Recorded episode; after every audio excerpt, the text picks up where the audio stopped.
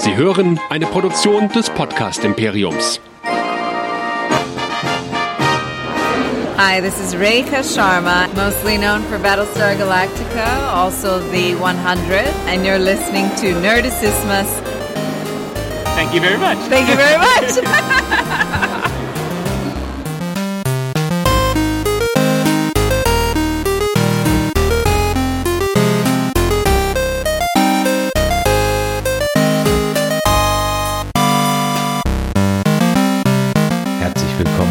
neuen Ausgabe von Game of Nerds, der Game of Thrones Podcast Show hier bei nerdizismus.de. Mein Name ist Chris und mit mir dabei dieses Mal wieder Forever Nerd Girl Anja Hallihallo. und der Michael. Hallo. Valamor Gulis. Jede Woche besprechen wir eine Folge Game of Thrones der achten Staffel und ja, heute haben wir die vorletzte Folge für diese letzte Staffel Game of Thrones und man kann schon jetzt sagen, so gespalten wie bei dieser Folge habe ich unsere Hörer und auch den Fandom da draußen noch nie erlebt, wenn es um Game of Thrones ging. Naja, man muss ja mal ein bisschen zurückdenken, wenn man zum Beispiel ans Red Wedding denkt. Da waren schon die Zuschauer, also die unbedarften Zuschauer, die alle nicht das Buch kannten, doch schon sehr gespalten, was die Meinungen anging, einfach weil es so schockierend war. Ich frag mich, ob das jetzt in die gleiche Richtung geht und das eher positiv in einigen Wochen oder Monaten betrachtet wird. Darüber werden wir gleich sprechen. Aber zuerst wieder ein großes Hallo an die immer noch stetig ja geradezu explodierende Spotify-Gemeinde. Hallo Spotify. Und Michael, für alle, die uns auf Spotify hören und das vielleicht kräftig aufs Datenvolumen geht, wo könnten sie uns denn noch hören? Vor allem, was machen wir denn oder was machen denn die Leute dann in zwei Wochen, wenn es Game of Nerds erstmal nicht mehr geben wird für eine Weile? dann erstmal zurücklehnen, denn ihr habt ganz schön viel anderes zu hören und zu gucken, was wir bisher so gemacht haben. Dafür geht ihr einfach auf nerdizismus.de, da findet ihr ganz viele Möglichkeiten, wie ihr uns abonnieren und runterladen könnt. Auf den Abonnieren-Button klicken, Spotify, wie gesagt, iTunes, mittlerweile sogar auch bei Google Podcasts könnt ihr uns hören.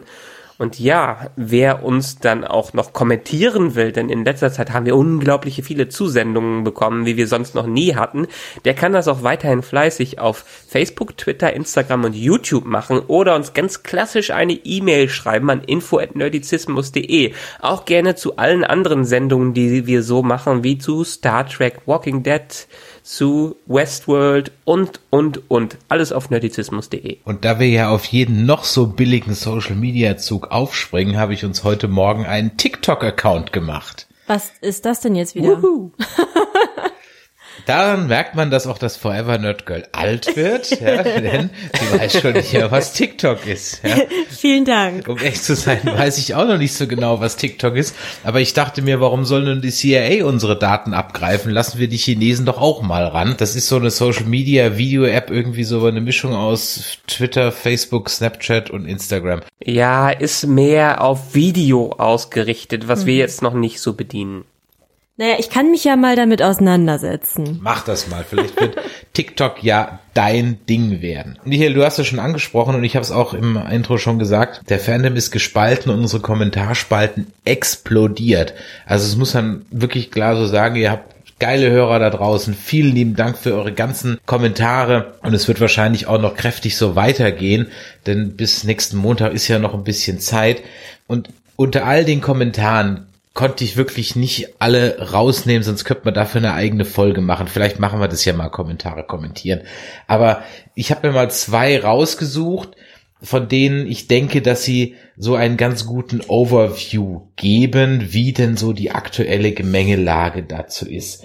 Die erste Nachricht, die wir bekommen, ist von unserem Ehrencaster vom Professor, vom Jörg. Der gehört in das Lager der 50 Prozent, die das Ganze jetzt eher nicht so doll fanden. Und der Jörg hat es auf Twitter folgendermaßen kommentiert. Naja, eigentlich stellt er eine Menge Fragen. Also er übernimmt eigentlich meinen Job aus Star Trek Discovery. Wenn ein Drache so mächtig ist, warum musste dann eine Armee mit angreifen? Denn die eigenen Soldaten sterben ja auch.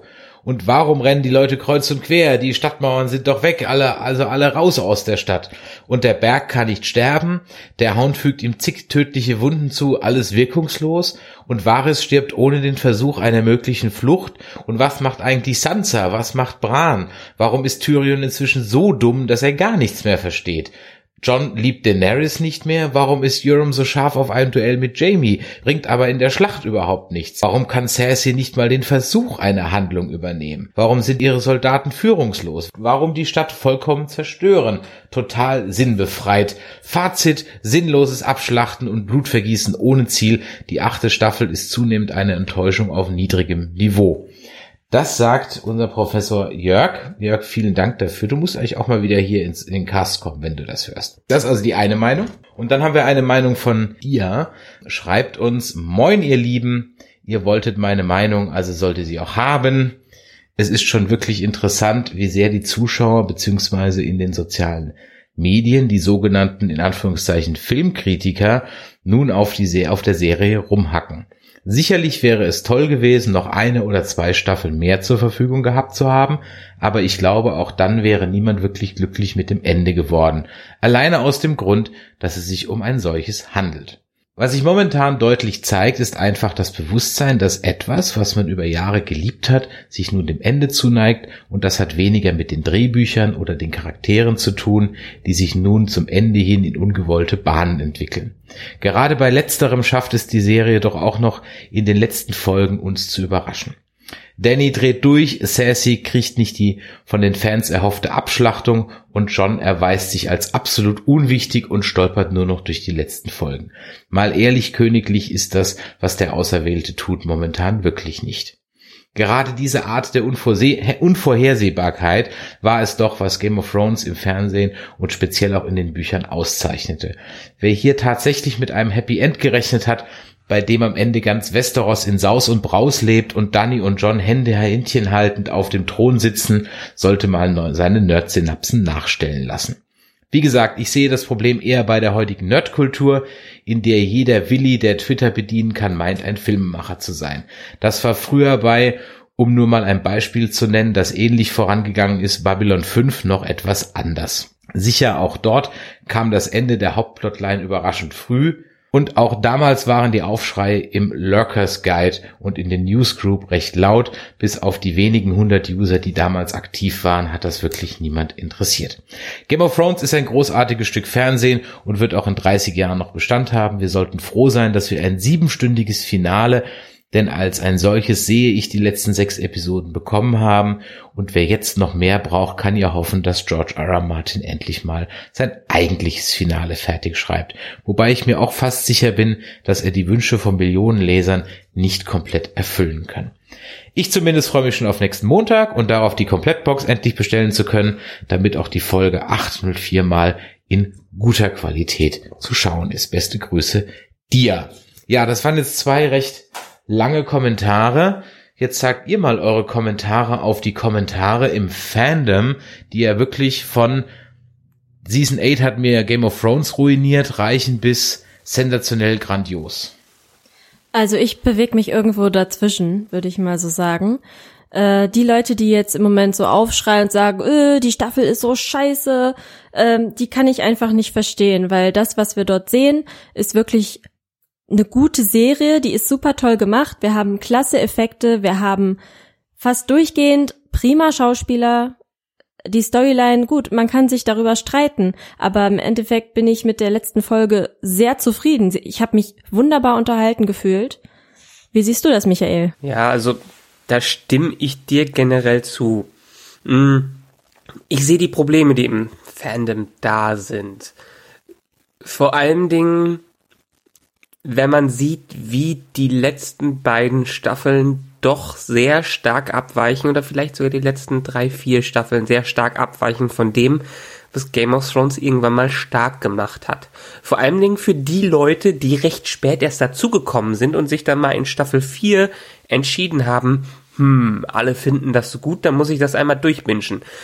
Natürlich ist am Anfang eine krasse Qualität drin, weil auch hier wieder das Material von George R. R. Martin davor war. Er hat vier Bücher, fünf Bücher geliefert, in der unglaublich viel geschrieben wurde, die nicht immer gut waren und die nicht immer nachvollziehbar waren, aber in denen immer in hoher Qualität Material vorhanden war.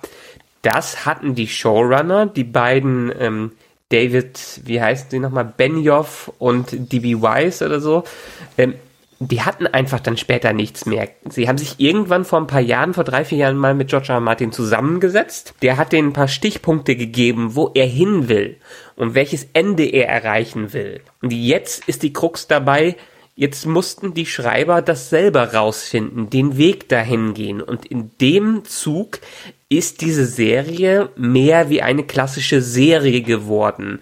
Und sie hat Geschichten erzählt, wie sie im Fernsehen erzählt werden und weniger, wie sie in Büchern erzählt werden. Wohingegen man in der ersten Staffel fast eins zu eins schon fast Dialoge übernommen hat aus den Büchern, ist das später nicht mehr gewesen, weil dann die Autoren und auch verschiedene Autoren da dran sitzen mussten man kann jetzt den Produzenten und den Schreibern vorwerfen, dass die nicht die Qualität von George R. R. Martin erreichen und dass die sich viel zu wenig Zeit genommen haben, um zu den Dingen hinzukommen. Andererseits muss man denen dann auch zugute halten, trotz allem, was wir bisher gesehen haben, ist dieses Niveau von Game of Thrones höher als viel von dem Rest, den wir da draußen aktuell sehen. Wir müssen uns erstmal sowieso vorstellen, ich meine, ich habe das in den letzten Jahren nicht mehr erlebt seit, hm, was war das zuletzt? Vielleicht Lost, dass eine Zuschauerschaft so zusammengekommen ist, so viele Zuschauer eine Serie hinter sich bringen konnte, vielleicht noch sowas wie Breaking Bad, dass man sich auf der Arbeit mit Freunden, mit äh, Kollegen darüber ständig unterhält und jeder das irgendwie gesehen hat. Das muss eine Serie erstmal schaffen, so eine Community zu bringen. Und natürlich werden dann am Ende einige enttäuscht sein, wenn es nicht so rauskommt, wie es rauskommt. Aber um es kurz zu halten, da sprechen wir gleich nochmal drüber. Es kommt auch alles so raus, wie die äh, Showrunner und die Produzenten das schon vorher gemacht haben. Sie haben uns überrascht mit Dingen und alles, was jetzt passiert ist, ist nicht wirklich überraschend, wenn man sich die Serie vorher anschaut. Der Weg dahin wird vielleicht nicht so gezeigt, wie er vor, vorher mal gezeigt wurde, aber es ist durchaus im Kanon drin, was uns bisher gezeigt wurde. Und ich selber habe um noch ganz kurz zu machen, die Episode fand ich großartig, richtig grandios. Ich habe sie zweimal geguckt, einmal nur nebenbei, weil ich aufs Kind aufpassen musste. Ich werde sie wahrscheinlich noch ein drittes Mal schauen, was, weil was in dieser Episode geboten wurde auf dem Bildschirm, äh, da müssen manche Katastrophenfilme und manche andere Dramen erst drankommen. Ganz egal, was für kleine Entscheidungen da nicht nachvollziehbar waren. Aber diese Qualität, die uns hier auf dem Bildschirm gepackt wird, sucht seinesgleichen. Ja, bist schon, hast schon in die richtige Folgenepisode oder Besprechung eingestiegen, aber wir wollten jetzt am Anfang noch mal kurz sagen, was wir davon halten. Und ganz ehrlich, ich habe ja schon ein bisschen Angst, dass wir einen Ruf verlieren. Wir sind halt so der, der Mecker und Hau drauf Podcast. Und viele Leute mögen das ja auch. Aber ich muss ganz ehrlich sagen, mir fällt es auch wirklich schwer, hier jetzt außer Nip-Picking und Cherry-Picking wirklich da drauf zu hauen. Vielleicht liegt es daran, dass wir einfach mit Discovery und The Walking Dead einfach schon viel, viel, viel, viel Schlimmeres erlebt haben. So dass ich mich frage, die Menschen, die jetzt sagen, die achte Staffel ist der Tod von Game of Thrones, wo ich mir so denke, guckt euch bitte mal Discovery an, ja. Das ist schlechtes Writing. Guckt euch bitte die sechste und siebte Staffel von The Walking Dead an. Das ist beschissenes Writing. Und ja, es gibt natürlich einige Dinge, die ich sag mal, unter den seit drei Staffeln üblichen Game of Thrones Problemen leiden, die wir schon ewig oft äh, thematisiert haben. Schnellreisefunktion, äh, man weiß eigentlich gar nicht, wie groß welche Armee ist und so weiter und so weiter. Ja, stimmt. Aber wenn ich das einfach jetzt mal halt als jetzt als gegeben hinnehme, finde ich diese Folge auch vielleicht nicht grandios, aber atemberaubend im Sinne von dem Spektakel, das mir geboten wurde.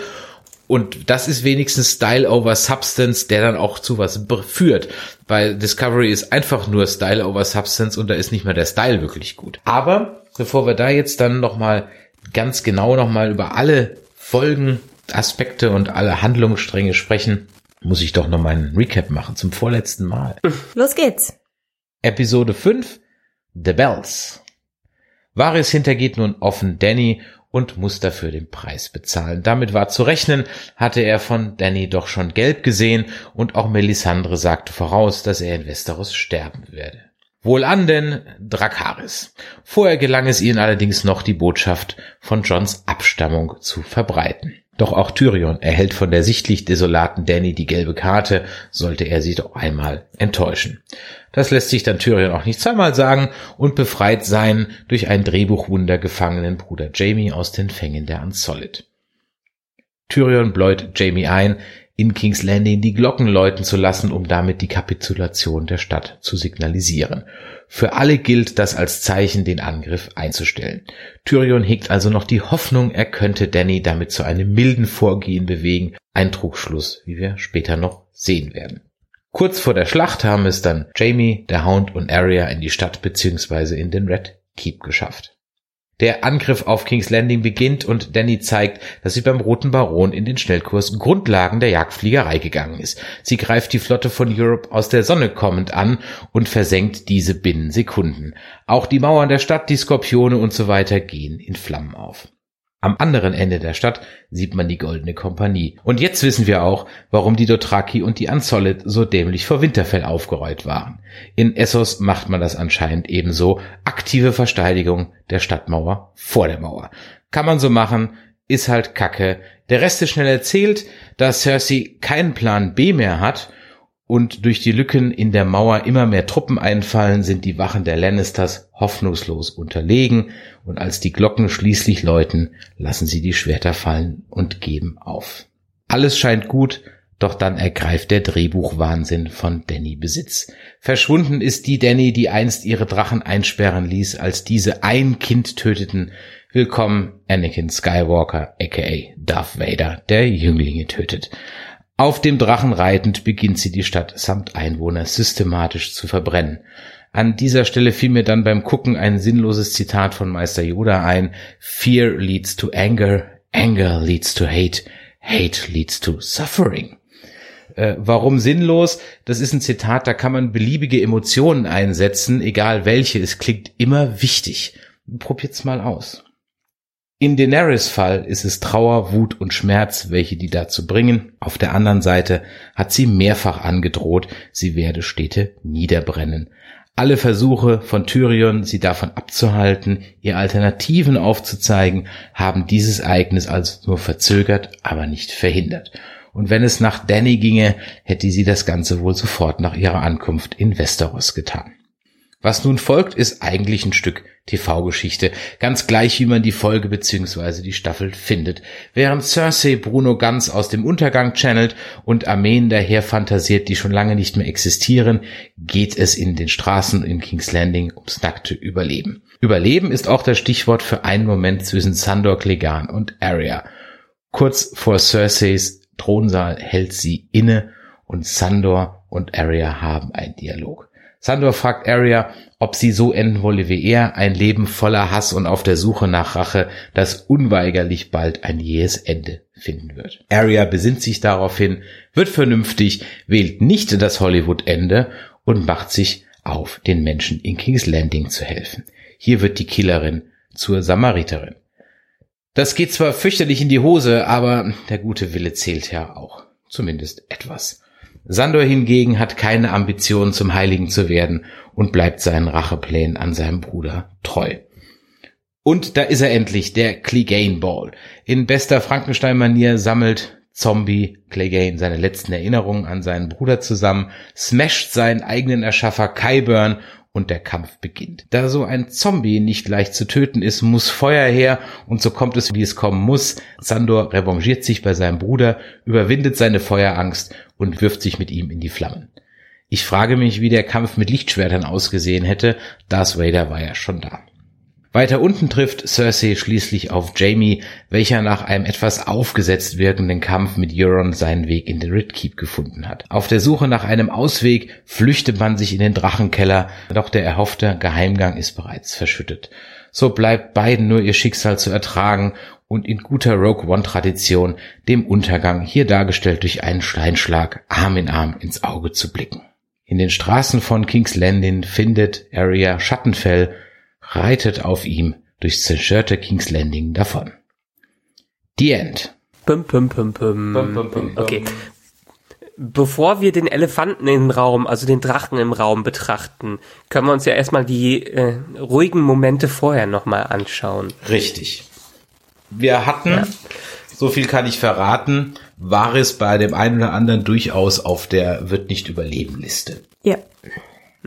Das war keine Bei große mir, Überraschung. Bei mir leider nicht. Ich weiß nicht, wofür ich da Ja. ge gestimmt habe, ob ich gesagt habe, dass er stirbt, aber ich meine mich zu entsinnen, dass es so war. Ich kann gleich mal gucken, wenn wir beim Tippspiel dann sind. Ja. Äh, ich habe da aber mal eine Frage zu, zu dieser Szene. Vielleicht habt ihr das äh, besser irgendwie aufgenommen. Ich weiß es nicht. Ähm, Varys hat doch seine Ringe abgenommen, bevor er da verhaftet worden ist von Grey Worm. Was hat es damit auf sich? Kann mir das jemand erklären? Das ist eine gute Frage. Das ist mir gar nicht aufgefallen, aber ja, da hast du vollkommen recht. Also ich habe Wahrscheinlich überlegt, ist es äh, irgendwie das Siegel von ihm. Ja, genau. Also vielleicht ist es irgendwie so eine Art, ähm, ja, letzter Wille, dass, dass ein Teil von ihm irgendwie überlebt oder dass es von seiner Familie ein Erbstück ist oder weiß der Geier was oder ob, ob diese Ringe jetzt an dieses Mädchen gehen, die da noch für ihn einmal Spion gespielt hat. Und äh, war das nicht auch sein letzter Versuch, ähm, Danny zu vergiften? Weil das Mädchen kam ja und hat gesagt, nee, sie isst nichts. Also erst habe ich gedacht, ach so, ja, sie isst nichts, weil ähm, sie ist ja auch in Trauer etc. Warum sollte äh, Varys sich dafür interessieren? Ja, weil er sie doch vielleicht einfach um die Ecke bringen wollte, so als allerletzten Ausweg. Das ist ein guter Punkt, da bin ich Güte. gar nicht drauf gekommen. Ich auch überhaupt nicht. Stimmt. Ja, könnte sein. Also das mit den Ringen ist mir auch aufgefallen. Jetzt ist Varys ja schon seit der ersten Staffel dabei. Ich glaube, seit der zweiten Folge der ersten Staffel, er war ja Teil des ursprünglichen kleinen Rats. Vielleicht waren diese Ringe irgendwann mal irgendwo ein Thema, ich weiß es nicht. Aber ja, vielleicht hat er wirklich versucht, sie zu vergiften. Weil warum sollte das dann das Deswegen hat er die kleine halt da? Ja. geschickt. Also Naja, es waren ja seine Little Birds mal wieder. Er hat ja wieder die Kinder scheinbar beauftragt. Ich weiß nicht, ob sie die einzige war, die dann für ihn das gemacht hat. Aber es war halt sein typisches MMO, was er da, ähm, was er da durchgemacht hat. Und ja, vielleicht hat er damit gehofft, doch noch irgendwie das Ende hinzubekommen. Ich weiß es nicht. Es hat auch kein anderer irgendwie im Internet besprochen, wenn ich jetzt gerade mal so die Reviews durchdenke, die ich durchgelesen habe. Aber es könnte durchaus ein Versuch gewesen sein und wahrscheinlich auch ein Grund, warum Varys überhaupt so lange da geblieben ist. Jetzt hat der Jörg ja auf Twitter geschrieben, dass er nicht mal einen Fluchtversuch unternimmt. Hm, ja, also auf der anderen Seite dachte ich irgendwie mal mein erster Impuls auch so, na, wieso lässt er sich denn jetzt so einfach verhaften? Er hat sich doch sonst immer erfolgreich rausgeredet. Aber vielleicht ist er einfach der ganzen Geschichte müde. Und während ich das sage, ärgere ich mich schon wieder, dass ich schon wieder Herleitungen für Begründungen von Charaktern finden muss, die in der Serie nicht begründet sind, was ich bei Discovery jedem anderen vorwerfe. In der Serie ist es ja begründet. Ich fand's halt jetzt kein riesen Plothole in dem Sinne. nee, fand ich auch nicht. Außerdem haben es ja äh, etwas begründet. Ja, und ich wette, dass er sowieso schon unter Beobachtung stand. Seitdem Danny ähm, sich Gelb mit hat dem er ja Thema. schon ewig gehabt. Ja, also seit Danny sich mit dem Thema beschäftigt, denke ich, dass sie da schon irgendwie ein Auge drauf hat. Dass er nicht einfach entwischt. Und Und Grey Worm. Und ja, und ein Teil hat, ich, ich meine, er hat es ja selber gesagt. Er lässt das jetzt alles zu und er hofft natürlich, dass er nicht recht hat. Aber dann ist er natürlich das beste Beispiel dafür, was vielleicht jemanden wie Tyrion dazu bringt, doch etwas gegen Daenerys zu tun. Äh, wenn er sieht, wenn Tyrion und die anderen sehen und John sehen, äh, wie auch mit den Beratern umgegangen wird. Vielleicht war das auch pure Taktik und er ist jetzt nun mal ein großer Verfechter ähm, des Königreichs und das Königreich liebt er ja, was er immer wieder äh, gesagt hat und vielleicht ist es der einzige Weg, wie er es diesmal gesehen hat, das Ganze zu retten, weil ehrlich gesagt, die Hälfte des Königreichs existiert ja in dem Sinne nicht mehr und alle seine Karten sind ausgespielt, die er irgendwann mal sich zusammengesucht hat.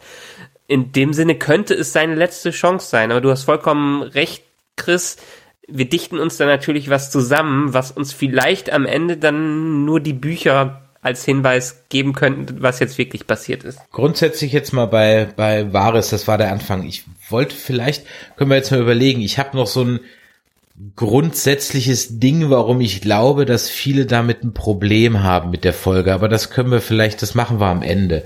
Das machen wir am Ende, mhm. wenn wir nicht unterwegs dann noch draufkommen.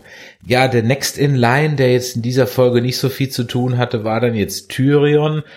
Ich fand's ehrlich gesagt, jetzt bin ich dann doch ein bisschen am Meckern, aber ich fand jetzt, dass Jamie gefangen wurde, war jetzt irgendwie so unnötig. Also das hätte man auch anders lösen können. Die hätten sich mhm. am Eingangstor treffen können oder der wäre halt, der ist ja jetzt, warum sollten die ihn eigentlich gefangen nehmen? Er ist doch einfach nur rausgeritten. Also ich meine, und, und naja, aber äh, die, die Annahme die ist, die Annahme ist ja sowieso, dass, äh, dass, dass natürlich Jamie dahin reitet, um seiner Schwester zu helfen, wenn er genau da vor den Toren aufgefasst Das heißt wird. ja, dass Brienne gequatscht hat. Nee, wieso? Wenn ich doch Danny wäre und sehe, oh, guck mal, wer da kommt, wer dahin reitet, äh, er hat aber gerade bei Winterfell vor allen verborgen seine, vor allen anderen. Ja, aber er hat ja in Winterfell noch seine seine Redemption und seine Begnadigung gekriegt. Also warum sollte er plötzlich wieder? ja, Sinn. aber er versucht ja hier ungesehen durch die Lücken der Armeen zu kommen. Ja, und das ist ja schon Hinweis genug, dass er versucht zurück äh, zurückzukommen. Und ähm, wie wir gesehen haben, Danny will jetzt keinen Bullshit mehr und deshalb nimmt sie ihn jetzt erstmal gefangen und ist ja egal, ob sie jetzt Beweise dafür hat oder nicht. Also hätte ich jetzt, wenn ich Drehbuchschreiber gewesen wäre, anders gelöst. Ja. Hat aber, jetzt die Story. Ja, aber es ist ja jetzt auch wieder nur ein, es ist ja nur ein Mittel zum Zweck. Es ist ja nur dafür da, um Tyrions letzten Verrat quasi durchzuführen. Um zu zeigen, okay, er hat die letzte Warnung von Danny bekommen, ist ihm aber in dem Sinne auch wieder egal, weil es sein Bruder ist und vor allen Dingen, weil es eine letzte Szene zwischen Tyrion und Jamie geben muss. Das war dann auch das Plot-Device dafür. Und zwar eine letzte rührende Szene. Eine der grandiosen Szenen in dieser Folge, auch wenn die Hinleitung vielleicht nicht am meisten Sinn gemacht hat. Aber diese Leinwandchemie zwischen äh, Peter Dinklage und Nikolai Costa-Waldau ist riesig und das war für mich echt eine berührende Szene, wie die beiden ihre letzte Unterhaltung da hatten. Na gut, und du brauchst halt wieder was, was sich spiegelt. Ne? Also beim ja. letzten Mal hat Jamie ja Tyrion befreit, jetzt befreit er ihn. Ja, ich meine, Spiegel, es gibt einige Dinge, die sich spiegeln. Also ja. Clegane mhm. und Sandor, äh, Sandor Clegane und, und der Berg spiegeln sich. Ja? Äh, Danny und Cersei spiegeln sich. Also da sind einige. Ja, aber auch hier ist wieder so ein bisschen das Problem, was wir auch die letzten Male immer angesprochen haben. Es wird uns auch hier wieder das Endergebnis gezeigt. Wir sehen nicht, wie Jamie festgenommen wird, also müssen wir uns zusammenreimen, was passiert ist. Wir sehen nicht seinen Entscheidungsprozess, warum er jetzt von Brienne abhaut und quasi sein Happy End verspielt und diese Entscheidung trifft, die logisch für ihn ist, weil er war immer abhängig von Cersei. Auch wenn er vielleicht gesagt hat, dass er es jetzt überwunden hat und weil er seine, seinen Redemption Arc hatte, aber letztendlich ist Cersei für ihn wie so eine Sucht und dieser Sucht musste er am Ende dann trotzdem nachgeben. Ich verstehe es auch, das Warum. Aber auch hier wieder, die Hinleitung haben wir einfach nicht. Diese Zwischenszenen, die wir früher bekommen haben, die uns die Motivation erklären, die sind nicht da. Und da haben dann die meisten andere Vorstellungen für diesen Charakter, der sich ja eigentlich theoretisch in eine andere Richtung entwickelt hat und können sich nicht vorstellen, warum er das jetzt gemacht hat. Naja, aber wenn man mal betrachtet, ähm, also wenn man mal die ganze Geschichte von Jamie auch betrachtet, dann kann man schon sagen, dass er sein Happy End bekommen hat. Schließlich ist er am Ende mit äh, Cersei zusammen und er hat selber gesagt, nothing else matters. Und das ist für mich ja. dann sein Happy End. Er kann sterben mit ihr an seiner Seite. Es ist natürlich jetzt nicht, was man sich unter einem fröhlichen Happy End vorstellt, ne? Aber für ihn hat es damit gut geendet. Also finde ich. Ich finde, es hat einen guten schon, aber Abschluss ich meine bekommen. jetzt auch hier wieder, da hast du vollkommen recht. Und in der Motivation des Charakters funktioniert das für ihn ja und es ist auch ein entsprechend passendes Ende. Aber nicht in der Motivation der Zuschauer, die sich vielleicht mittlerweile was anderes vorgestellt haben, weil sie es nicht gezeigt bekommen ja, haben. Ja, aber denen kann man halt nicht alles recht machen. Naja, dann, ich weiß. dann, dann ziehe ich jetzt doch vor, was ich gerade eben eigentlich aufs Ende schieben wollte, weil es gerade gut passt, weil du gesagt hast, die Zwischenschritte fehlen. Wir sehen nicht das Wie. Und da kam mir ein interessanter Gedanke, weshalb ich glaube, warum auch das in Folge drei mit dem Nachtkönig nicht so gut funktioniert hat und es jetzt auch vielen Menschen zu schnell geht. Stellt euch mal vor, Herr der Ringe Trilogie, ja? Trilogie. Herr der Ringe Trilogie. Trilogie, Trilogie, whatever, I don't care. Ja? Also stellt euch vor, Herr der Ringe Trilogie. Und wir sehen Frodo nicht mehr, nachdem sie in Bruchtal aufgebrochen sind. Das heißt, der komplette Frodo-Sam-Weg wird uns nicht gezeigt. Dann sieht der Film oder sehen die Filme folgendermaßen aus. Die verkrümeln sich und wir folgen noch Aragorn, Legolas und Co. Dann sehen wir Helms Klamm, dann sehen wir die Nummer mit den Geistern, okay, dann sehen wir die Schlacht bei Minas Tirith, dann geht's weiter zum Tor von Mordor. Da kommt die Stimme von Sauron raus. Danach folgen die Horden und die Schlacht scheint verloren und plötzlich fallen alle um.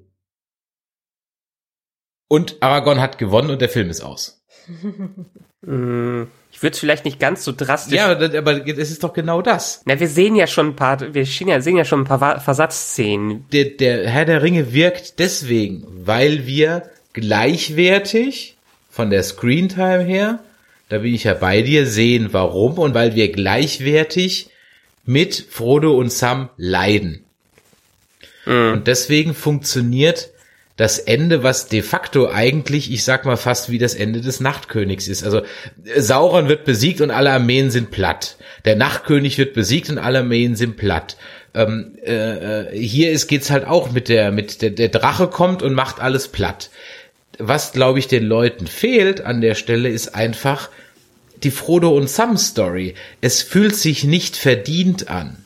Und am Ende mit der Drachenpower, die wir in dieser Folge gesehen haben, frage ich mich ernsthaft, wie beschissen, also dann wird die Taktik beim Hinterfell ja noch beschissener.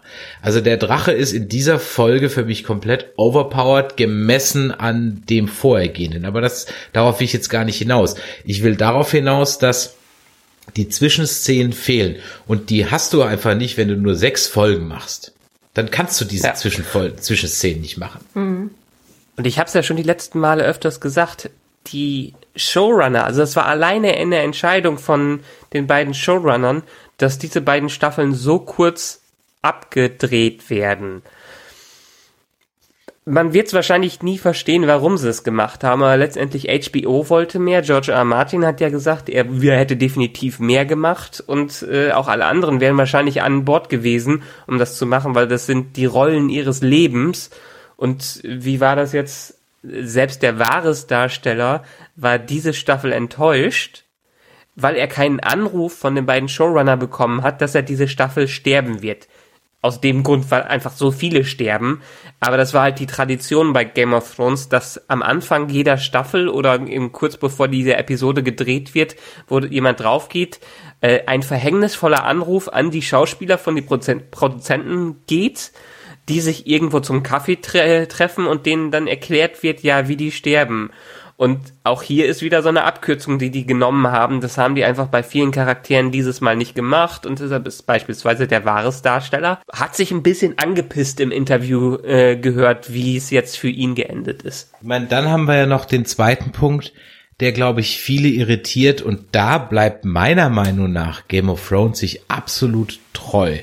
Äh, nämlich in der Hinsicht, dass sie einfach nicht den Hollywood-Disney-Weg gehen. Dass also durchaus, ich sag jetzt mal in Anführungszeichen und meins trotzdem ohne Anführungszeichen, dass das ein realistisches Filmwerk ist, das eben nicht die Hollywood-Wege geht. In Hollywood Standard wäre Arya mit dem Hound mitgegangen und hätte nicht sich nochmal bedacht und gedacht, ah, okay, stimmt, hast eigentlich recht, ich drehe um, ist wirklich dämlich jetzt mitzugehen. Ja, Im Hollywood-Ende hätte natürlich es ein Standoff zwischen Cersei und wem auch immer gegeben, vielleicht Daenerys oder sonst irgendwas. Ja, ähm, aber hier ist es meiner Meinung nach, und das finde ich ehrlich gesagt ganz gut, hier sterben Charakter einfach normal.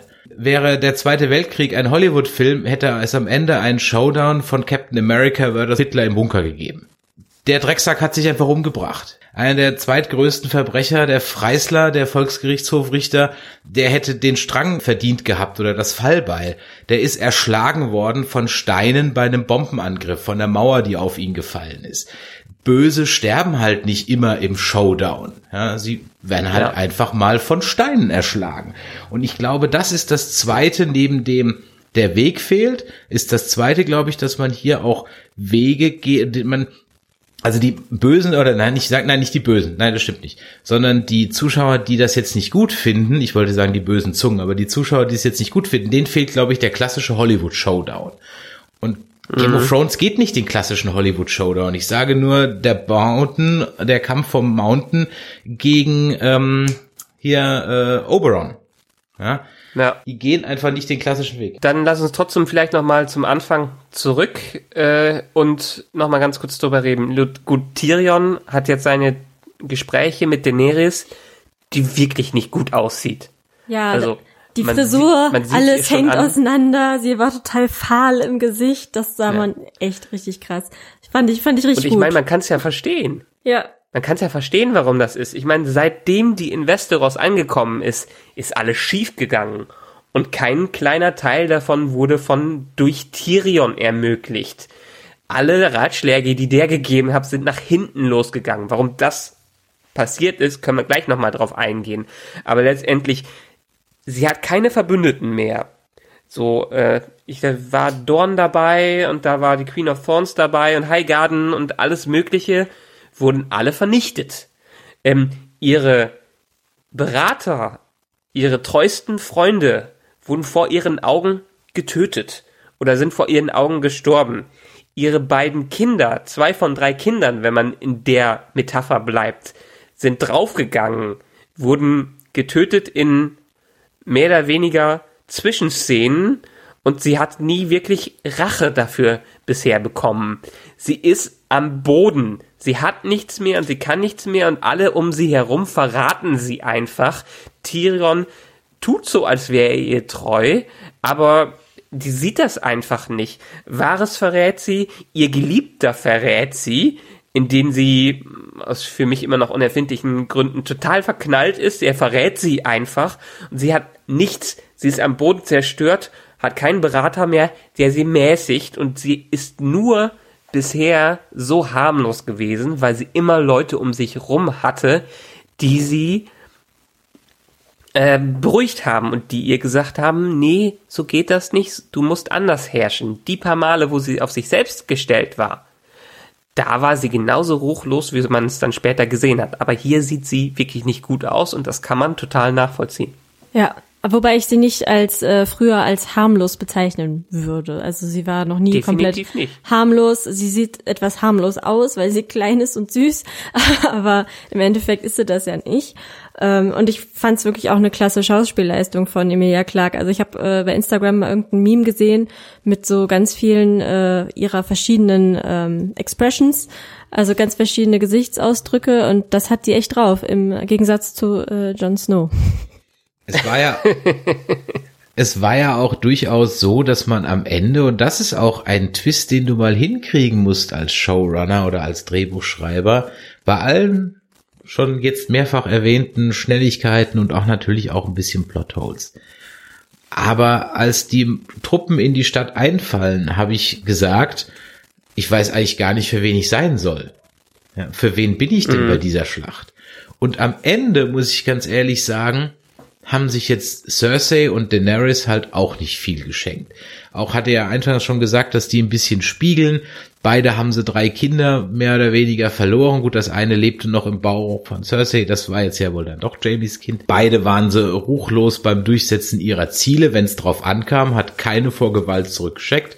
Beide wurden so von einem Mann mit J im Namen verraten und äh, und, und so weiter. Also am Ende habe ich fast mehr Mitleid mit Cersei gehabt. Und äh, als sie dann so dieses Lächeln etwas hat, als sie auf die Stadt runterguckt und die brennt, ja, sie noch ein bisschen der Untergang spielt und dann mit in den Keller geht. Also da hat man am, am Ende eigentlich fast schon Mitleid mit ihr gehabt. Und äh, das musst du eigentlich hinkriegen, dass du die Bösewichtin über acht Staffeln am Ende sogar noch sympathischer darstellst als die vermeintliche Lichtgestalt. Ja, und Lena Headey, die hat ja diese Staffel wirklich nicht viel bekommen, was sie machen konnte. Darüber hat sie sich im Interview auch ein bisschen beschwert. ähm, aber sie hat aus dem wirklich das meiste gemacht. Also ein Blick von ihr sagt mehr als tausend Worte.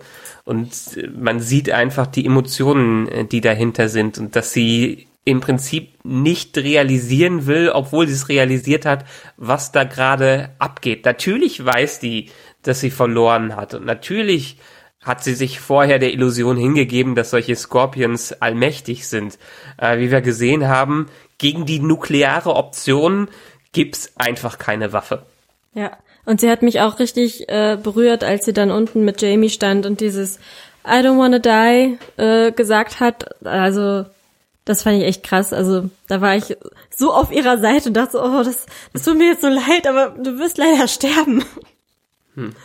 Ja, und sie ist ja, also letztendlich, wie Tyrion schon gesagt hat, sie macht ja alles, sie hat ja alles für ihre Kinder gemacht. Die schlimmsten Sachen, die sie gemacht hat, hat sie für ihre Kinder gemacht. Und auch für dieses Kind, was natürlich, natürlich wieder ein Inzuchtkind ist. Er hat es wahrscheinlich gemacht, um sich selbst und das Kind vor allem zu schützen. Was sie gemacht hat, ist nicht schön, aber man kann es von, von ihr so ein bisschen nachvollziehen. Und im Gegensatz dazu, sie war ja immer diejenige, die gegen das äh, Patriarchat gekämpft hat ähm, und versucht hat, quasi als einzige Frau in einer Männerhorde zu bestehen. Ähm, Daenerys hat das auch getan, aber aus einem ganz anderen Blickwinkel.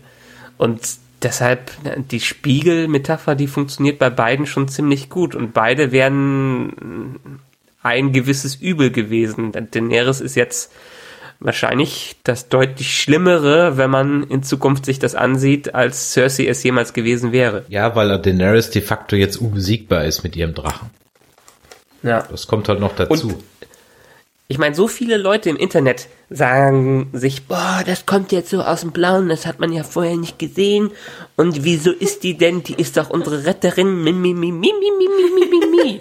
Also die Leute haben alle diese ich sehe Serien. Followerzahlen gerade dramatisch wieder in den Boden gehen. Ne? Haben wir uns gerade yeah, eine Audience aufgebaut.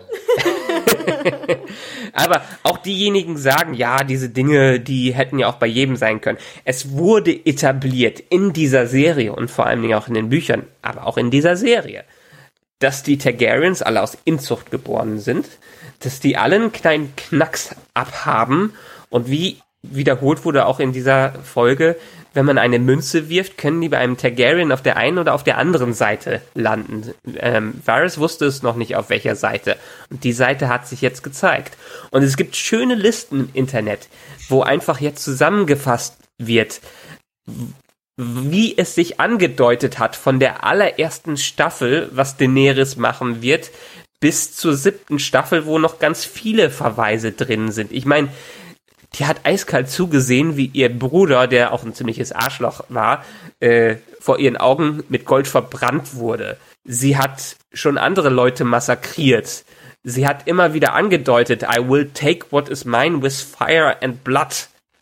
Und so weiter und so fort. Sie hat äh, ähm, Gefangene, die sich ergeben haben und die quasi äh, sich nicht vor ihr beugen wollten, hat sie am lebendigen Leib verbrannt hat die ganze Zeit immer gesagt, I'm not going to stop the wheel, I'm going to break the wheel. Äh, jetzt hat sie das Rad noch weiter aufgebaut, das schon eine ganz andere Sache ist. Aber man hat es an ihr gesehen und dann hat diesen, diesen Hauch an Wahnsinn gab es immer schon bei ihr im Hintergrund. Ich finde auch nicht den Weg in dieser Staffel richtig, wie sie es gezeigt haben. Da wurde viel übersprungen. Aber es ist nicht so, als ob das plötzlich aus dem Blauen herauskommt. Also ich habe ein bisschen mein Problem mit diesem Mad Queen. Ich habe also ja, die Andeutungen waren da und ja, es ging so schnell. Vielleicht ist meine Definition von irre und verrückt einfach eine andere. Mm, Ich denke die ganze Zeit an äh, Mad Hatter, was natürlich überhaupt nicht passt. Also so so verrückt in, im Sinne von, ha, ich bin so verrückt. Weil für mich ist sie einfach nur, also ich meine, war Hitler verrückt? War Stalin verrückt? War Napoleon verrückt, als er nach Russland im Winter einmarschiert ist? Waren die verrückt oder waren die einfach nur unfähig? oder halt verblendet oder verbohrt oder keine Ahnung. Ist, war, sagt man dazu verrückt? War Hitler ein Verrückter? War, war, also ein Verrückter im, also für mich ist verrückt im forensischen Sinne, also ein Verrückter, der in die Irrenanstalt gehört. Ja.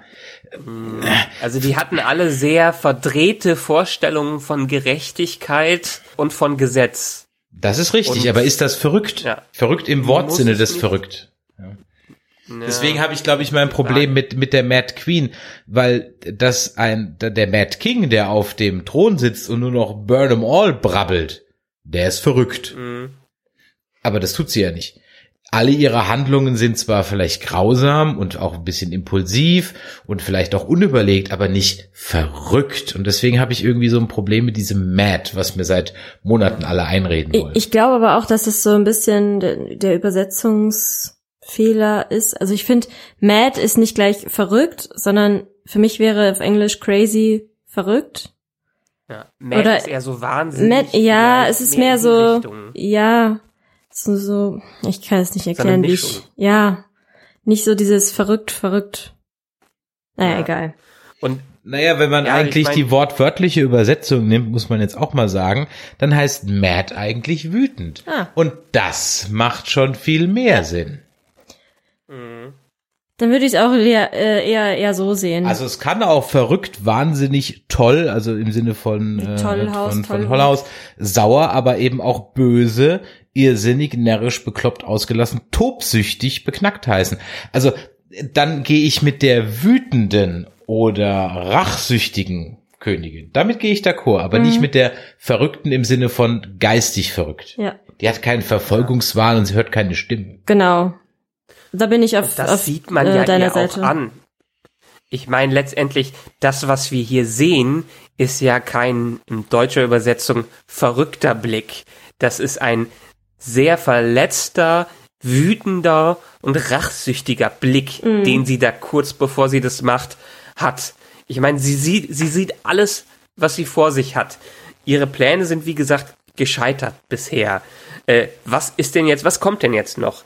Wenn sie es nicht machen würde oder wenn sie jetzt nicht die Option durchführen würde, die ziemlich wahnsinnig ist, aber trotzdem ihren Sinn hat, weil sie hat eine Riesenstadt, die theoretisch mehr hinter John oder hinter Cersei steht, als hinter der fremden Eroberin, die alles verbrennt.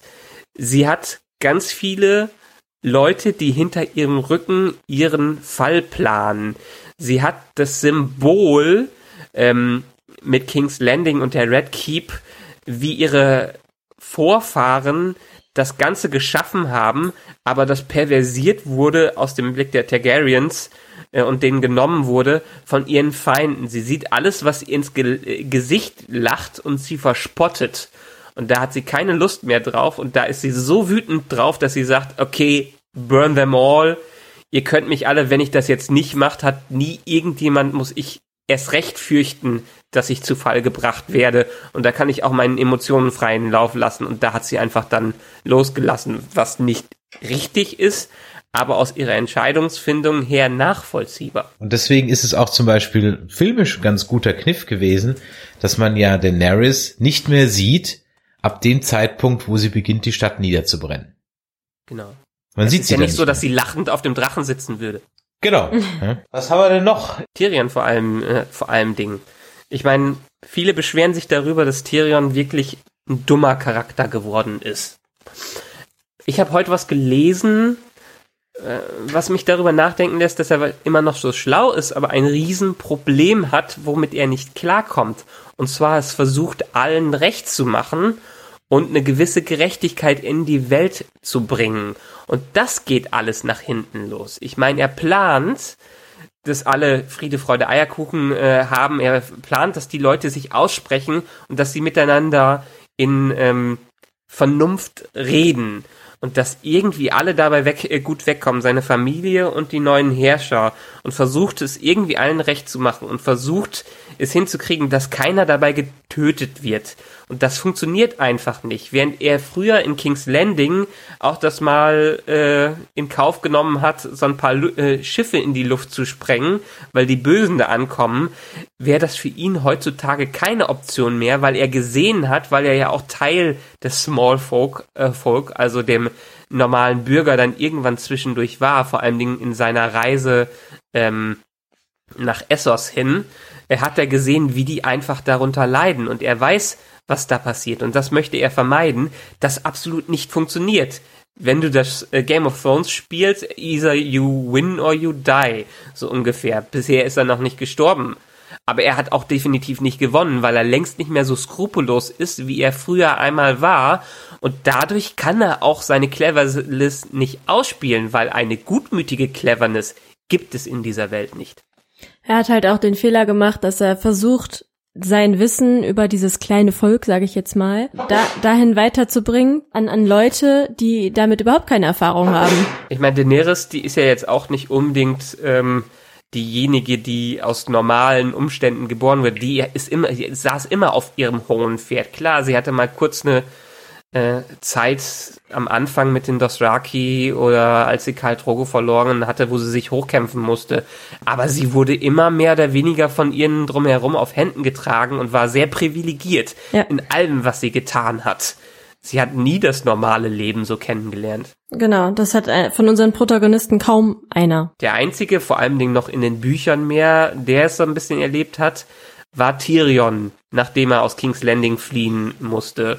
Und wie gesagt, das, nachdem ich das heute gelesen habe, klingt für mich total logisch, dass er einfach seine Stärken überhaupt nicht ausspielen konnte. Klar ist das jetzt auch wieder eine Reininterpretation, aber ähm, ich glaube, das haben die schon so bewusst gemacht, weil sonst wäre Tyrion mittlerweile auch immer noch ein ganz anderer Charakter, wenn er so clever wäre, um das Spiel weiter mit. Kommen wir mal zum den nächsten beiden die ein Spiel spielen, der Clegane Bowl. Wir haben ganz lange und ganz oft drauf spekuliert, wann er denn endlich kommt. Da ist er jetzt. Was mit dem wenigstens zufrieden? Das heißt wenigstens was mit dem zufrieden? Ja. Also, letztendlich hat sich das Ganze angefühlt, die letzte halbe Stunde, wie eine einzige Sequenz aus Uncharted. Also, was da alles passiert ist äh, drumherum, krass, und wie es auch einfach die ganze Optik dahinter war es sah nicht mehr realistisch aus, aber es sah krass aus und es sah gut aus. Ähm, und der Clegane Bowl war für mich schon allein der Anfang, als Kai Burn einfach weggestoßen wird. Äh, tut mir leid, was anderes hat dieser Charakter leider auch nicht verdient. Ähm, dass sein Monster sich gegen ihn am Ende äh, wendet und dann in einer sehr awkward Scene Cersei da einfach mal, hm, macht das mal unter euch aus, ich bin mal eben weg, da, äh, äh, da abhaut. Das, was da passiert ist, also für mich war es schon episch genug für das, was ich erwartet äh, habe. Ich habe es mir eher gedacht, ich hätte es mir eher ausgemalt, dass schon alles vorbei wäre und die vielleicht irgendwie in einer Arena wieder gegeneinander kämpfen, weil der Mountain nicht aufgeben will und Cersei beschützt. Aber so hat's für mich funktioniert. Ich fand es total klasse. Ich fand es super spannend. Es waren richtig epische Bilder da mit den Flammen im Hintergrund und die ganze Treppe da am Einstürzen. Äh, ich habe richtig mitgefiebert. Äh, ich musste teilweise dann weggucken, als der wieder anfing mit äh, mit in die Augen stechen.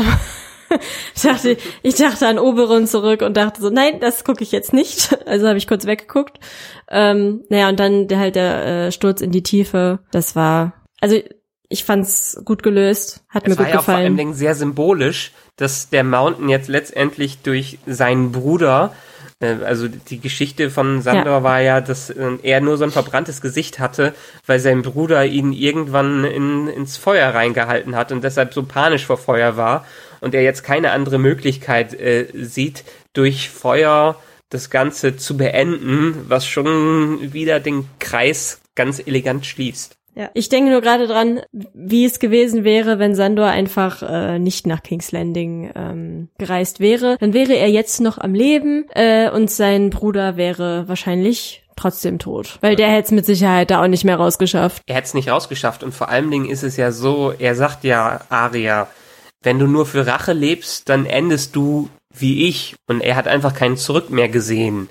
Und wäre, hätte er jetzt nicht mehr seine Rache bekommen, dann wäre es spannend gewesen, was mit ihm passiert wäre. Ich glaube, der hätte dann auch keinen Bock mehr gehabt. Naja, der wäre irgendwo halt äh, dauerbetrunken in irgendeinem Pub. Wieso? Es gibt doch diesen Trailer zu der Spin-off-Serie Area and the Hound. Oh ja.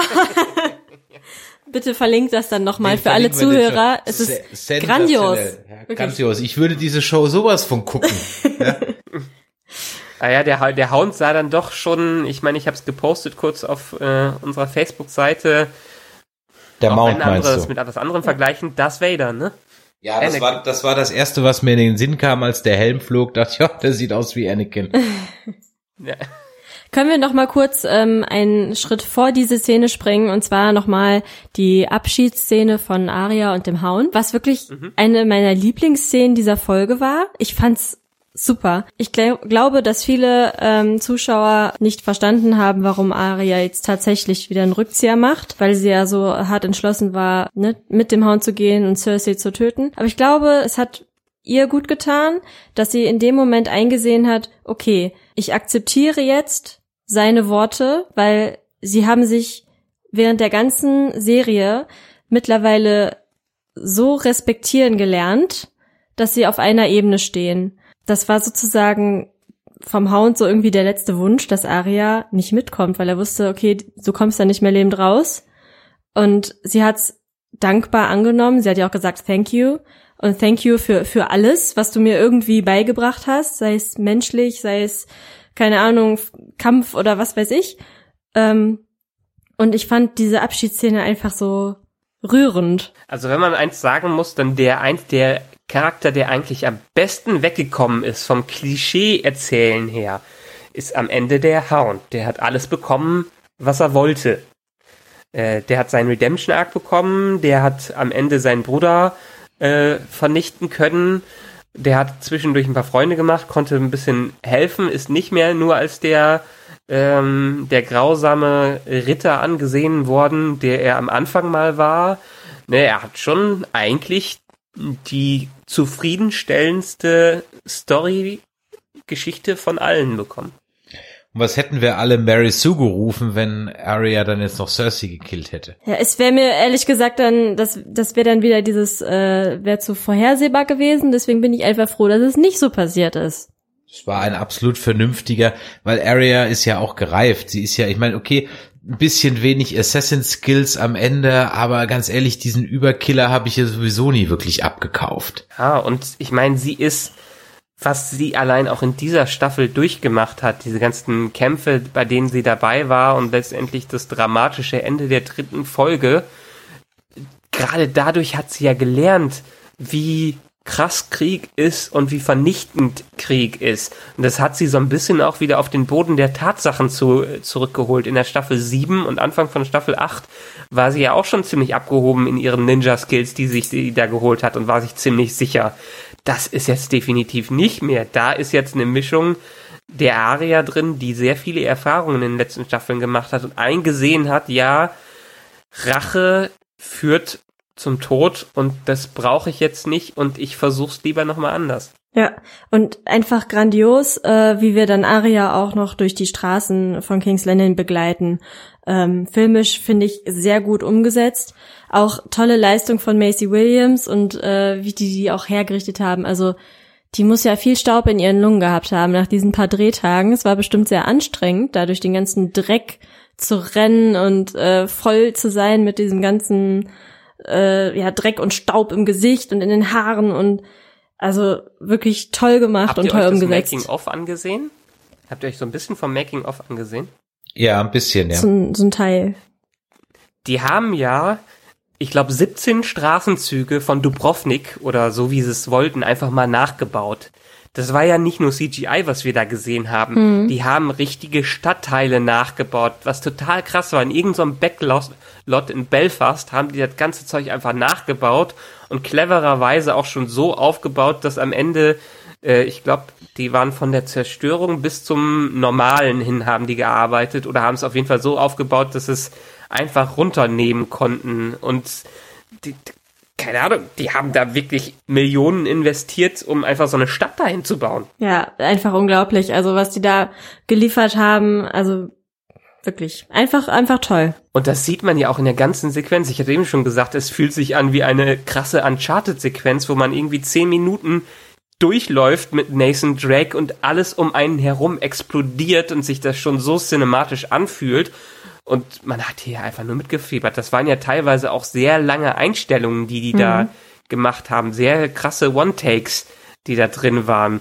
Und das war schon grandios. Das war filmisch ganz, ganz großes Kino. Nicht umsonst hat Emilia Clark irgendwann vorher gesagt, für die Folge, für die letzten beiden Folgen sogar, also warten mal ab, was da noch kommt, sollte man sich den größten Bildschirm wie möglich besorgen. Ja, vor allem ich äh, war halt so gespannt. Ich saß ganz vorne auf der auf der Kante von der Couch und war richtig am Mitfiebern und ich dachte halt in so ein paar Augenblicken, okay, Aria könnte sein, dass sie vielleicht jetzt sogar noch drauf geht. Also ich habe irgendwie schon fast damit gerechnet, dass die, keine Ahnung, auch vom Stein irgendwie einfach erschlagen wird oder von dieser Glocke, ne, dass die Glocke auf sie drauf fliegt.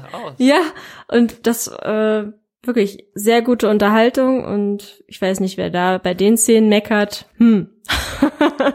und ich meine, wir haben noch ein paar Szenen davor, die wir besprechen sollen, aber die letzte Szene, dafür will ich einmal etwas vorlesen. Und ich sah und siehe ein fahles Pferd, und der darauf saß, dessen Name war der Tod, und die Hölle zog mit ihm einher. Offenbarung 6.8. Ach, die gute alte Bibel. Mhm. Wer kennt sie nicht? Wer kennt's nicht? Also, ich habe die Bibel natürlich auswendig gelernt, auch wenn ich jetzt aus der Kirche ausgetreten bin. Muss man ja schon machen. Nein, es, äh, irgendwie habe ich daran gedacht, das ist ja einer dieser bekannteren äh, Sätze und das wurde natürlich ganz klar damit hervorgerufen, als sie dann am Ende, ich weiß nicht, ob es das Pferd von dem äh, Führer der Goldenen Armee war. Ich glaube schon, der saß, ich, ich, glaube schon, ja. ja. Aber ich dachte eher, das ist Bran, der sich da reinwagt. Ja, und ich dachte auch an Schattenfell, so wie Chris das am Anfang auch vorgelesen hatte. Über einen, über einen möchte ich noch ganz kurz berichten, beziehungsweise mal fragen, was denn eigentlich mit Bran? Also, es gibt eine Vision aus Staffel 3, 4, 5, ich weiß es nicht mehr. Da sieht er ja Drogon über King's Landing fliegen. Das heißt, er weiß ja genau, was passiert. Warum macht denn der Typ nicht mal das Maul auf? Ich verstehe das. Ich verstehe diesen Bran-Charakter nicht mehr. Ja, der sitzt einfach ja da und guckt ist. blöd. Der ist neutral. Ist ja die Schweiz. Es gibt so eine, es gibt so eine schöne Rasse in, äh, in, in Alien-Rasse in Futurama, die nur neutral sind und die keine Meinung zu irgendwas whatsoever haben. äh, und so kommt er mir gerade vor. Nee, ich meine, irgendwo gelesen zu haben, dass man genau äh, zu dieser Vision ähm, die Einstellung von unten dann sieht. Also wir haben es ja, mm. oder, oder von oben, irgendwie sowas. Also die Vision zeigt den Schatten über King's Landing, also von oben. Also ja, also genau, dass man es jetzt halt von unten dann sieht. Ob das genau so eingestellt ist, dass es so zusammenpasst, das weiß ich jetzt nicht. Ich, ich habe es einfach nur irgendwo gelesen, ähm, weil ich auch nicht mehr diese Vision im, im Kopf hatte. Ist ja auch schon wieder was her. Ähm, in Staffel 2 gibt's ja auch ja. immer noch die Vision von Danny, wo sie einfach in der Asche von Winter, äh, von King's Landing steht, was man damals noch denkt, äh, dass es Schnee gewesen sein könnte. Ja, vielleicht sehen wir die Einstellung dann äh, in der nächsten Folge als erstes, dass, dass sie sozusagen in der Stadt steht, vom Drachengrad runtergestiegen und ähm, diese Ascheflocken. Naja, fliegen. in der Vision schafft sie es ja nicht, den Thron zu berühren. Ja, sondern die Vision bricht ja vorher ab. Und jetzt muss man auch sagen, Prophezeiungen, hm, die für Cersei ging ja jetzt dann auch nicht auf. Naja, irgendwie ja schon. Also wenn, wenn du die meinst, äh, dass, dass sie durch den Bruder stirbt, ich meine, sie ist ja mit dem Bruder gestorben, also vielleicht ist das so. Aber ja nicht. Also natürlich, er hat sie in den Keller geführt, der Idiot. Okay. Ja. ja. In der Serie wurde nie die ganze Prophezeiung von Maggie the Frog gezeigt. Stimmt, das ist so. eine Buchgeschichte. Es, es ist eine Buchgeschichte. Den Tod durch den Bruder, den bekommt sie nur im Buch. In der Serie wird nur gesagt, dass sie ihre drei Kinder verlieren wird. Ach so. Ja gut, aber man könnte es trotzdem so auslegen, finde ich. Ja, Son sonst wäre sie ja vielleicht nicht äh, runtergegangen. Kann ja sein. Egal. ja. Ähm, was also ich, ich würde gern noch mal über die Drachen reden und über den ganzen Anfang, der da stattfindet, weil Gut, da sehen wir jetzt die Folge vorher in einem vielleicht noch schlechteren Licht. Weil nachdem die Scorpions einfach in den letzten Folgen immer so eine Überwaffe waren, hatten die jetzt keine Chance mehr. Ich verstehe es von den Produzenten her, wie die uns da in die Irre leiten wollten, aber die hatten ja jetzt so absolut keine Chance. Noch nicht mal Euron, der ja auch diese dann furchtbare Szene dann später noch bekommen äh, hat. Aber als Daenerys da einmal angefangen hat, alles niederzubrennen, also es ist wirklich wie mit einer Nuklearrakete in der Welt zu vergleichen. Das Ding ist so dermaßen overpowered, aber es sah so krass und gut aus. Ja, ich hatte halt die ganze Zeit irgendwie so ein bisschen drauf gewartet, ob Cersei und Qyburn halt noch irgendwie einen Plan B haben, aber die hatten wirklich keinen. Also die Scorpions waren die einzige Idee, mehr hatten sie nicht.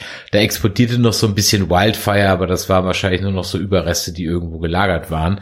Also von daher. Ja, das da war so eine Anmerkung zu dem, dass ja der äh, Mad King Aris noch überall in der Stadt so ein paar Pockets von, äh, von äh, dem Feuer versteckt hat das wahrscheinlich nie gefunden wurde. Und das wurde eher, ist eher eine Anspielung darauf gewesen. Hm. Ja. Und eine klare Anspielung hatte ich auch in meinem Recap gesagt, fand ich irgendwie auch, wie gesagt, auf der Untergang, weil ja auch Cersei ähnlich wie äh, Hitler im Untergang Armeen herbeifantasiert, die es gar nicht mehr gibt. Also sie faselt ja immer noch von äh, der Goldenen Kompanie und von Euron, dass der doch jetzt sofort komme und dann alles gut würde, wenn er eingreift und die gibt schon lange nicht mehr. Ja. Und sie steht ja auch genauso völlig unfähig, irgendwas zu machen da und guckt einfach nur noch und sie macht ja gar nichts mehr. Ja. Na, vor allen Dingen die Goldene Kompanie. Ich meine, das ist auch so ein so ein heftiges Visual, als einfach mal von hinten die Burg explodiert und diese Armee von 25.000 jetzt mal nichts mehr wert ist die aussah wie 25, also, also wie 25.000 sahen die halt leider nicht aus. Das ist natürlich jetzt durchaus so ein bisschen ein Problem, hm, wo ich mir so denke, eigentlich, okay, es kostet auch Geld, eine Armee im Rechner zu erstellen, aber zeigt's mir doch ein bisschen mehr, dass ich auch wirklich, weil die sah aus wie maximal 2000 Leute und nicht wie 20.000. Ja. Und warum ja, zum Henker stellen die sich bitte immer vor die Mauer? Das ist so ein Essos-Ding, ne? Das machen so Dothraki und Ansolid und die Goldene Kompanie, die stellen sich zum Verteidigen immer vor die Mauer. Ich meine, es hätte ihnen in dem Fall ja auch nichts gebracht, aber hm, der, äh, der Mark Rissmann als der Strickland Commander hatte denn ja in der Tat in dieser Staffel auch fast nichts zu tun, außer ein bisschen doof zu gucken. Und dann von hinten durchbohrt zu werden, ja. Von hinten durchbohrt zu werden, ja. Von Grey Worm, der ja auch nicht wirklich, also man hat ja auch selbst bei Grey Worm gesehen, der hat mit allem abgeschlossen und der war einfach, wollte einfach nur noch Rache und war wütend und mhm. dem war es, glaube ich, recht, dass Daenerys so ein Free for All daraus gemacht äh, hat hat man in der ganzen Szene gesehen, nicht nur Grey Worm, sondern auch die, äh, die Leute aus dem Norden und die Dothraki, die sind wirklich zu einer mordenden Horde geworden. Ja, da können wir auch gerade noch mal drüber sprechen, weil ich fand's echt krass. Also die Darstellung des, des Krieges innerhalb der Stadt war wirklich extrem. Also natürlich sehr ähm, brutal, wie man dann gesehen hat, dass Frauen und Kinder auch von von ähm, von den Angreifern dann halt richtig abgeschlachtet worden sind und man hat sexuelle Gewalt äh, auch gezeigt, ne? Ähm, wo John sich dann halt auch noch da eingemischt hat bei dem einen Typen, ähm, mhm. der da halt eine Frau zur Seite geschleift hat und und sich da an der vergehen wollte direkt, äh, fand ich echt krass. Also diese Vielfalt von Gewalt zu zeigen, ähm, es war schon extrem, finde ich. Ähm, und auch dann diese Reaktion von John, der dann in dem Augenblick irgendwie noch der einzig vernünftig denkende Mensch war da unten, der natürlich gesagt hat, okay, ähm, so, die geben jetzt auf, wir machen nichts. Und er wollte ja auch seine Männer alle zurückrufen, das hat ja nicht funktioniert. Ähm, bisschen schade für John. Seine Führungsqualitäten sind dann wahrscheinlich doch nicht so stark ausgeprägt, wie er sich das äh, vorgestellt hat.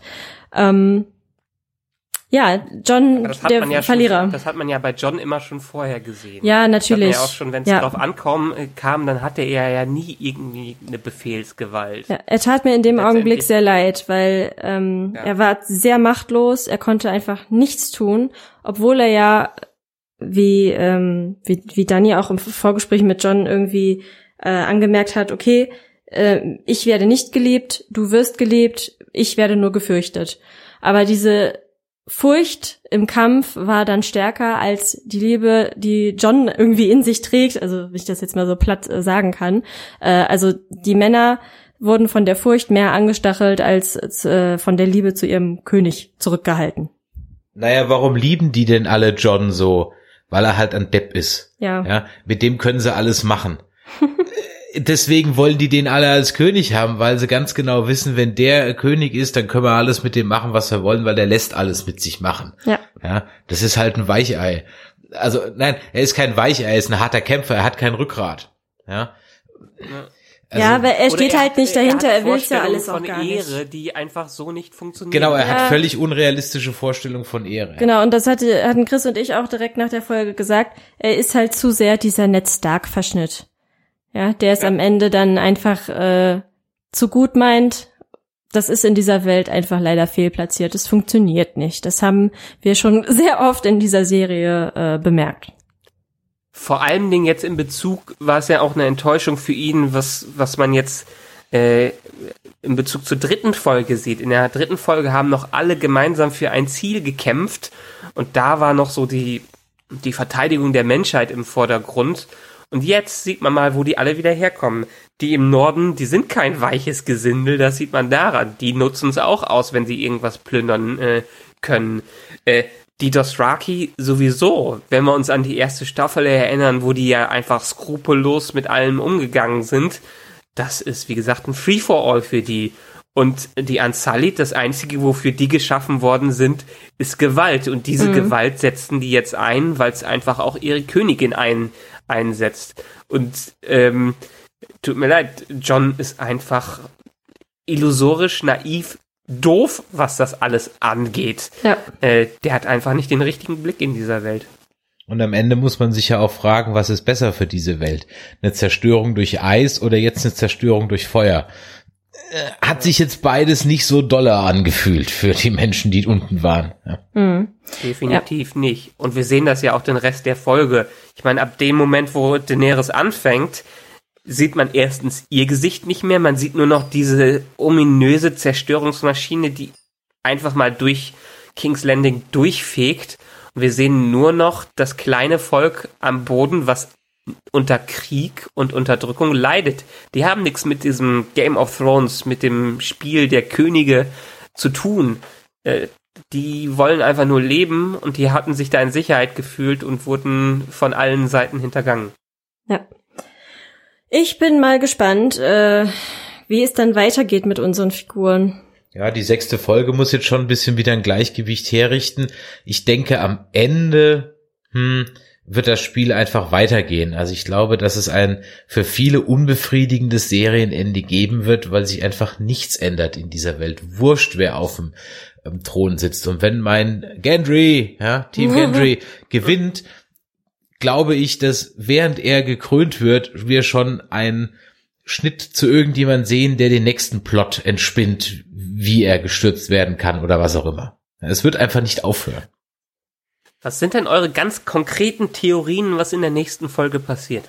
Also mein allererster Gedanke war, wie bei wahrscheinlich sehr vielen Menschen, ähm, dass Arya jetzt äh, auf dem Rachefeldzug ist, für sich selber sozusagen, und ähm, Danny auf ihrer Liste, äh, Danny auf ihre Liste äh, ja, einträgt und umbringen möchte. Also das ist, das war so mein erster Gedanke.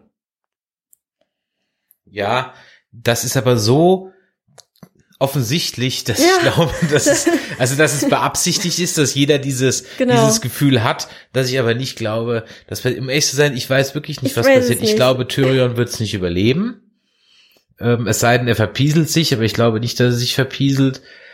Ich glaube auch nicht, dass Danny auf den Thron kommt, weil ich glaube, Arya kommt dann doch noch im letzten Augenblick. Aber ich habe irgendwie das Gefühl, es wird, es ist sehr Shakespearehaft, das wollte ich auch noch ein bisschen sagen. Diese ganze achte Staffel ist wirklich sehr Shakespearehaft und sie ist wie ein Theaterstück.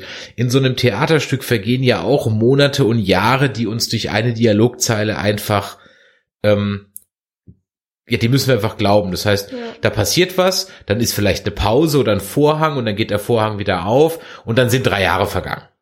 Ja. Und so ähnlich fühlt sich das hier auch an. Das ist das eine. Und das zweite ist, das Ganze fühlt sich vielleicht nicht von der schriftstellerischen Klasse her, aber grundsätzlich schon an wie Shakespeare. Die können bei Shakespeare nämlich auch alle viel besser eigentlich leben, wenn sie mal ihre Klappe halten würden oder miteinander reden würden. Ähm, da die das bei Shakespeare aber grundsätzlich immer an den falschen Stellen machen, miteinander reden oder eben nicht miteinander reden, sterben am Ende eben alle. Und so fühlt sich das hier auch an. Also das Ganze, deswegen habe ich glaube ich auch noch nicht so ein Problem mit dieser Staffel, neben, wie gesagt, den üblichen Problemen, die die Serie seit drei Folgen, das seit drei Staffeln hat, dass es für mich sich halt eher wie ein Theaterstück oder wie ein Shakespeare-Drama anfühlt und die sind halt eben so. Ja, Mhm. würde der eine nicht dem anderen das erzählen, wird die ganze Story nicht in Gang kommen. Aber es muss ja in Gang kommen, sonst kann ich nicht ins Theater gehen. Ja, finde ich, finde ich einen ganz netten äh, und interessanten Gedanken, das so zu sehen. Ich glaube, das würde dann vielen Leuten ein bisschen einfacher fallen, ähm, die Show einfach nur zu genießen. Und am Ende sind bei Shakespeare alle tot. Genau, deshalb Leute, genießt es doch einfach. Meine ganz persönliche Trilo äh, ähm, Theorie ist hierfür, dass es wurde ja, es wurde so dermaßen plakativ angekündigt, dass Aria jetzt der Tod ist. Ich glaube, das funktioniert nicht nochmal, was sie mit dem äh, mit dem Night King gemacht hat. Hm. Deshalb wird sie bei dem Versuch dabei draufgehen. Das zeigt John, wie skrupellos Danny ist, dass er ähm, sie aufhalten will, dabei gleichzeitig mit ihr drauf geht. Und Sansa freut sich. Entsprechend. Naja, Sansa geht, will, glaube ich, weiterhin zurück in den Norden und bekommt auch, was sie kriegt. Ich glaube, sie ist eine der wenigen, die am Ende dann bekommt, äh, was sie, was sie sich auch vorstellt, weil die clever genug dafür ist. Er wird wahrscheinlich jetzt, ich hoffe ja nicht unbedingt, dass sie durch Fast Travel jetzt direkt wieder rüberkommt, was aber trotzdem passieren wird. Ähm, Tyrion ich bin immer noch in Team Tyrion und der wird überleben, gerade aus dem Grund, weil sein eigener Tod jetzt so krass auf der Tafel steht.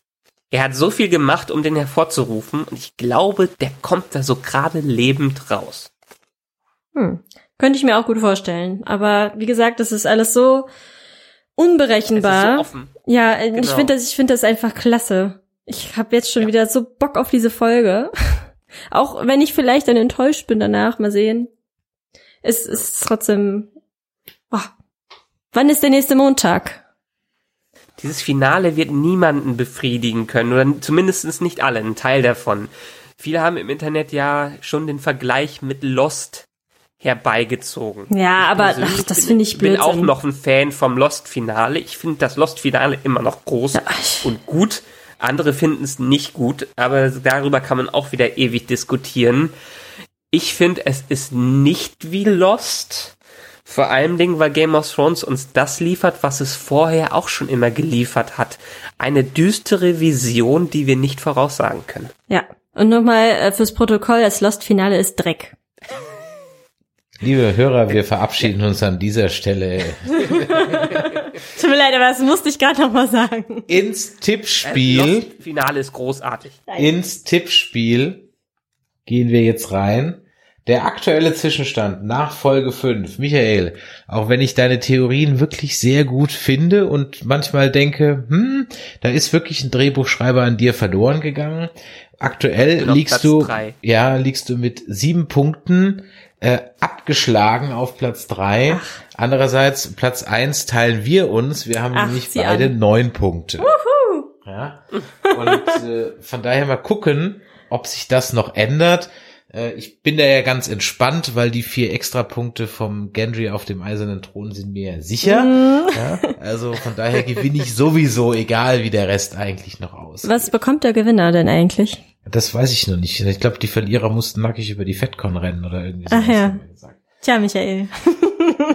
Ja, schauen Kannst, wir mal. kannst das, kannst das Nerdquiz oder den Castblast nackig moderieren. Kannst ja aussuchen. Ne? Ich mach beides. Was weiß ich, wenn dann das, das volle Programm, ganz oder gar nicht. Genau. Ja, liebe Hörer, ganz oder gar nicht würden wir uns natürlich auch freuen, wenn ihr uns einen Kommentar zu dieser Folge schreibt. Wie seht ihr das? Ich weiß, die Kommentarspalten explodieren, aber was sagt ihr zu unseren Theorien, zu unseren Meinungen? Schreibt uns eine E-Mail an info@nerdizismus.de oder unter nerdizismus.de unter den jeweiligen Posts oder in den sozialen Netzwerken, jetzt auch auf TikTok, hey.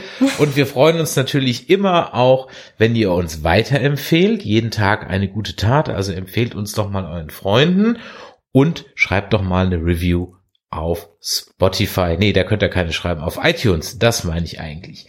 In diesem Sinne, es hat mich sehr gefreut, wieder mit euch zu diskutieren. Und dann hören wir uns nächste Woche, Dienstag oder Mittwoch wieder, wenn wir wissen, wie richtig oder wie falsch wir lagen. Bis dann. Ciao. Bis bald. Ciao.